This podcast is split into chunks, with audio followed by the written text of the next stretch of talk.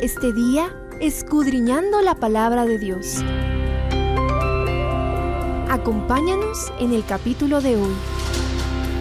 Estudiando la Biblia un día más.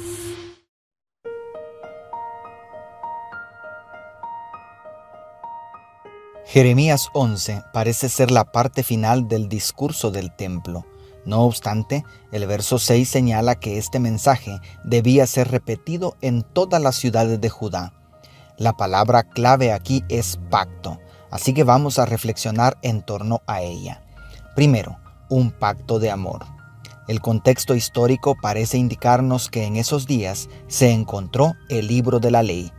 El libro descubierto quizá fue Deuteronomio, por varias referencias que Jeremías hace a este libro el cual contiene, a la usanza del antiguo cercano oriente, las bendiciones y las maldiciones del pacto. El principio del amor detrás del pacto puede notarse en el apasionado llamado que hace Deuteronomio 30, 19 al 20.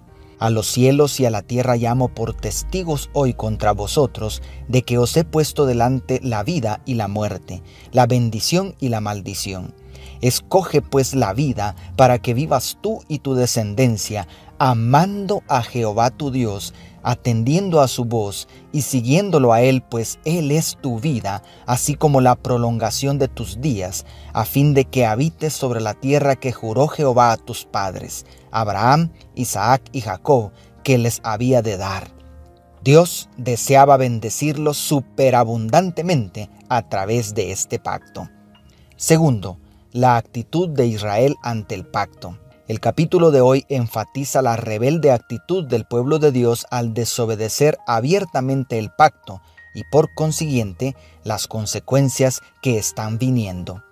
Para colocar el ejemplo más breve, escuchemos el versículo 8. Pero no escucharon ni inclinaron su oído, antes bien se fueron cada uno tras la imaginación de su malvado corazón. Por tanto, traeré sobre ellos todas las palabras de este pacto, el cual mandé que cumplieran y no cumplieron. Un pacto también era una especie de contrato legal que se firmaba entre dos partes, donde se dejaban claros los beneficios de cumplirlo y las consecuencias de no respetarlo. Esto nos habla de la magnanimidad de Dios.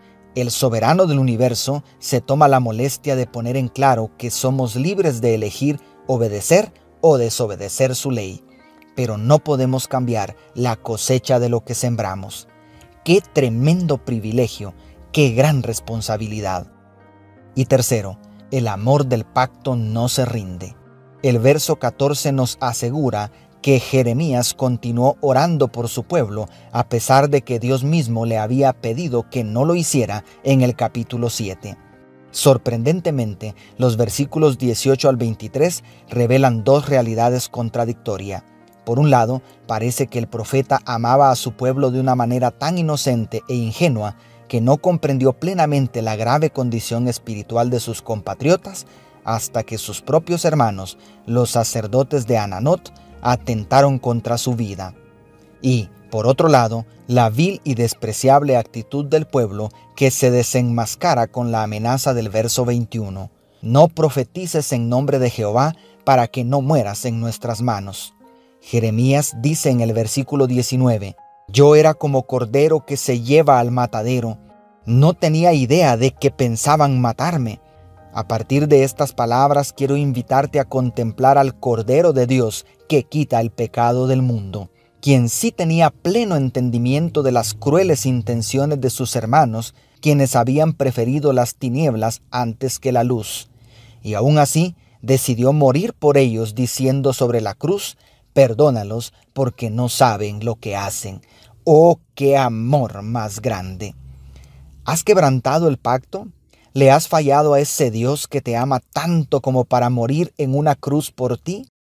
Escoge pues la vida, elige obedecer a Dios por amor, y verás que se abren las ventanas de los cielos para ti y se derrama bendición hasta que sobreabunde.